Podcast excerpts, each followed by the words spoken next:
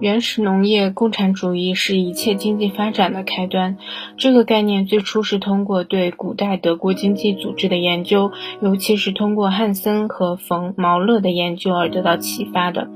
这些人创立了古代德国农业共产主义的学说，这个学说已经成为学术上的共同财富。其他各地类似于古代德国农业组织的势力，终于形成了一切经济的发展都是以农业共产主义作为。开端的学说，也就是德拉福勒特别予以发展了的学说。这种类似的势力可以得自俄国和亚洲，特别是可以得自印度。但是近年来却却出现了这样一种强烈的倾向。认为，不论在德国或其他经济体中，源自我们所能溯及的最古代时，就有了土地私有制和庄园经济的发展。如果我们首先探寻18世纪时日耳曼民族的农业组织，然后再由此追溯到还没有充分文献资料可供考证的更早时期的情况，那么我们就必须先将眼光转向原为条顿族所定居的地区。因此，我们要把下列三个地区。除外。第一，易北河和萨尔河以东，早先为拉斯夫族所居住的地区；第二，过去为罗马人所居住的区域，即莱茵地区、黑森以及约略至黑森边境区至雷根斯堡附近的一条连接线以南的南部德国；第三。在威西河左岸原为凯尔特人定居的地区，在这个原来是日耳曼人的地区中，定居地具有村落的形式，而不是独立的农场聚居地。村与村之间原先没有完全的道路沟通，因为每一个村落在经济上都是独立的，没有同邻村往来的必要。后来，道路也不是有系统的开辟，而是由来往行人根据需要任意践踏出来。今年出现，明年又复消失，一直经过了数世纪之久，维持道路的义务才逐渐确立。这项义务由各持有土地的农户承担，所以今天这一地区的全图所给人的印象是一个不规则的网状，其交节点就是村落的所在地。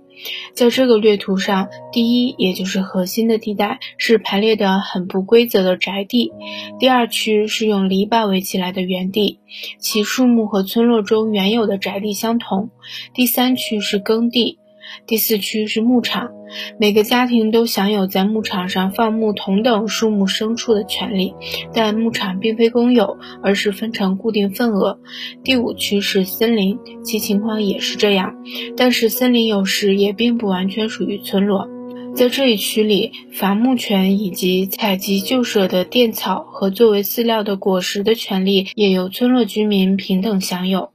房屋、宅地以及个人在园地、耕地、牧场和森林中所占的份额，合而构成为一海地。耕地划分许多部分，称为大块。大块又划分成很多长条地，长条地的宽窄并不完全一致，往往是非常狭窄的。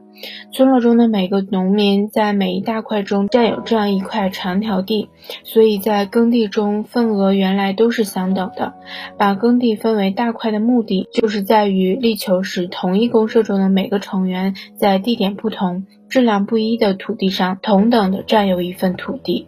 占有的土地这样相互交错的情况带来了另一个好处，那就是遇到冰雹之类的灾害，所有居民都同等的受到影响，从而减轻了个人风险。同以方田为主的罗马人的习惯相比较，我们就不难知道，日耳曼人之所以把耕地划分为长条地，是同他们的耕犁的特点有关系的。